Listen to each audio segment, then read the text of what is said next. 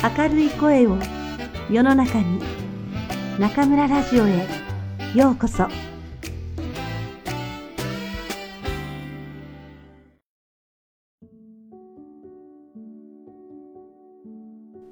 おいしいおにぎりが作れるならば松浦弥太郎。本より雑誌が好きです。いや好きというよりも雑誌には深い親しみがあります。いつからか暮らしの中にはいつも雑誌がありました。手を伸ばせばどこにでも雑誌はありました。初めて自分の小遣いで買った雑誌は漫画雑誌でした。しかしそれは雑誌というより漫画を買ったという意識が強い。嬉しさよりもちょっとした罪悪感を抱きました。漫画とはそういうものでした。小学3年の頃です。初めて買って自分の生活に影響を与えた雑誌が何かと思い出してみれば、メンズ雑誌のポパイでした。中学1年の頃です。買った際に本屋で雑誌を袋に入れてもらいましたが、帰り道に袋から出して素手に持って歩きました。ポパイを初めて買った自分に酔ったのです。いつもより遠回りして家に帰りました。道すがら友人に会い、それ何と聞かれ、ポパイだよ、と答えた自分にもっと酔いました。歩きながら右手に持ったり左手に持ち替えたりして、店先のガラスに映った自分をひとしきり眺めたりしました。昨日までの自分より少しばかりかっこよく見えました。今思うと、これが当時の雑誌の力です。30年前のこと、子供から大人になろうとしている多感な10代の頃は、知りたいことが多いのだけれども、わからないことだらけで仕方がありませんでした。少年であることの暮らしにおいて、何をどうしたらよいのか、世の中で何が起きているのか、何を学んだらいいのか、一体自分は何者なのか、とにかくさっぱりわかりませんでした。そのわからないことを教えてくれたのが、僕にとっては誰かではなく雑誌でした。雑誌で知ったことを友人たちと分かち合いながら、その実態を繰り返し確かめました。当時は外国の若者文化がポパイを筆頭に様々な雑誌を通じて僕らに届けられました。何を着たらいいのか、T シャツの洗い方、ジーパンの裾丈の長さはどのくらいがいいのか、カバンの持ち方、スニーカーの紐の結び方、手紙の書き方、目玉焼きの食べ方、カメラの扱い方、野宿の仕方、女の子とのデートの仕方など、今、自分の目の前にある暮らしに夢と希望を与えてくれる情報とわかりやすい知恵が雑誌には満載でした。お金なんて持っていなくても、どんな工夫をすれば毎日が楽しくなるのか教えてくれました。外国の生活や風景、優れたものなども迷子を溢れんばかりに紹介されました。僕は雑誌というメディアに常に影響を受けて育ったのです。僕にとって雑誌という存在は兄貴であり友達そのものでした。生活における教科書でもありました。その思いは作り手になった今でも変わらないものがあります。ということで、少しばかり雑誌の話を書きます。今、雑誌は売れない時代になりました。インターネットの普及もあり、情報や知恵がいくらでも簡単に手に入るようになったからです。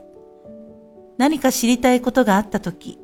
本屋に走るよりパソコンを開いた方が早いし、お金もかからない。これでは雑誌が売れないはずです。では、これから先の未来において、雑誌というメディアはなくなるのでしょうか？なくなることはないでしょう。それはまだ雑誌を読むという行為が我々の行動パターンに残っているからです。行動パターンに残っているからには、わずかながらでも利益を生むビジネスが発生するから存在は残ります。しかし、近い将来、お金を出して雑誌を買う時代ではなくなるでしょう。そういう時代がすぐそこまでやってきています。そんなバカな、と思う人は世界をよく見渡せば、それが本当であることはすぐにわかります。雑誌よりも先に新聞がなくなるでしょう。欧米ではすでに新聞はインターネットが主流になりつつあります。要するに広告費で成り立っている新聞もしくは雑誌に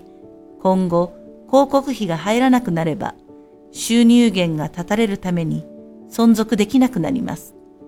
毎日読んでいる雑誌広告の割合を何年かにわたって調べてみるとよくわかります。確実に減っています。当然、新聞もしかり。世界中の企業がインターネット広告に払う金額は、すでに雑誌広告に払う金額を抜いているのです。では、雑誌を作っている僕らはどうしたらよいのでしょうかこのまま雑誌がなくなるその日まで頑張っていればいいのでしょうかそれは違います。仕事とは形を変えたとしても次の世代にバトンタッチさせていく責任があります。自分たちの時代だけ良ければという考えは言語道断です。蓄積された知恵と経験を財産として社会に残していかなければなりません。さて、どうするか。方法は二つ。一つは諦めずに今ある雑誌の内容をさらに良くすること。雑誌がもっと読者に役立つ存在になるように作らなければなりません。お金を出しても買いたいと思わせる内容であること。雑誌の魅力は新しさです。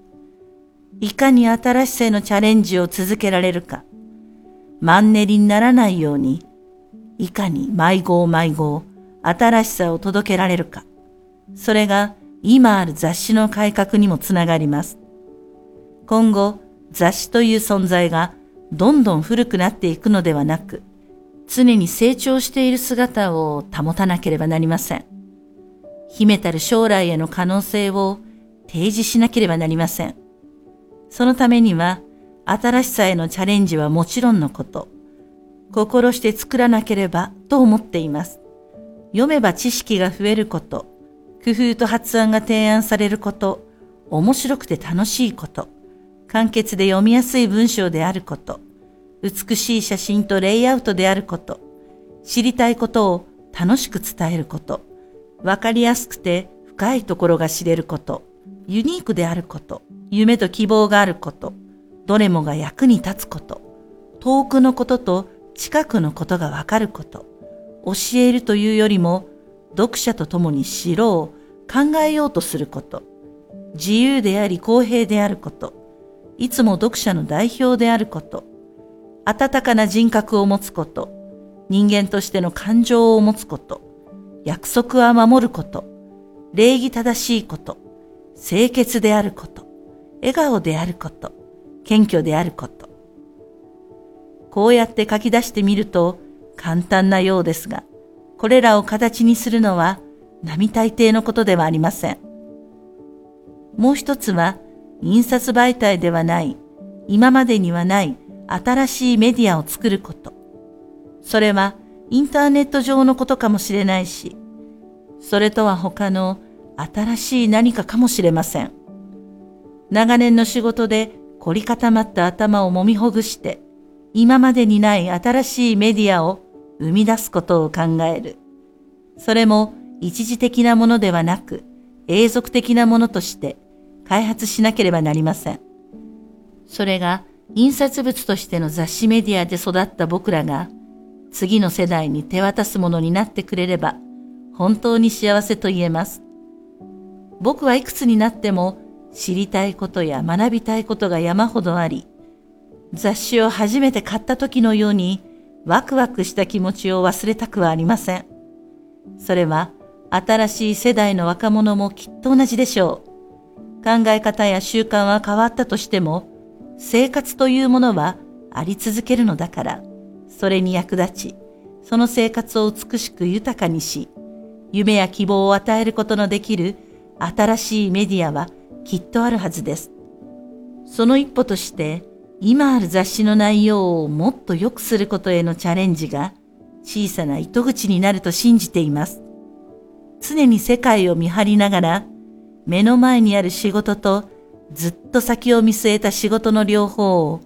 バランスよく実行していくこと。それが雑誌の作り手である我々に与えられた仕事と思っています。雑誌より好きなもの、それを作りたいといつも考えています。次号が早く出ないかと、ワクワクしながら待ちわびる気持ちをもう一度、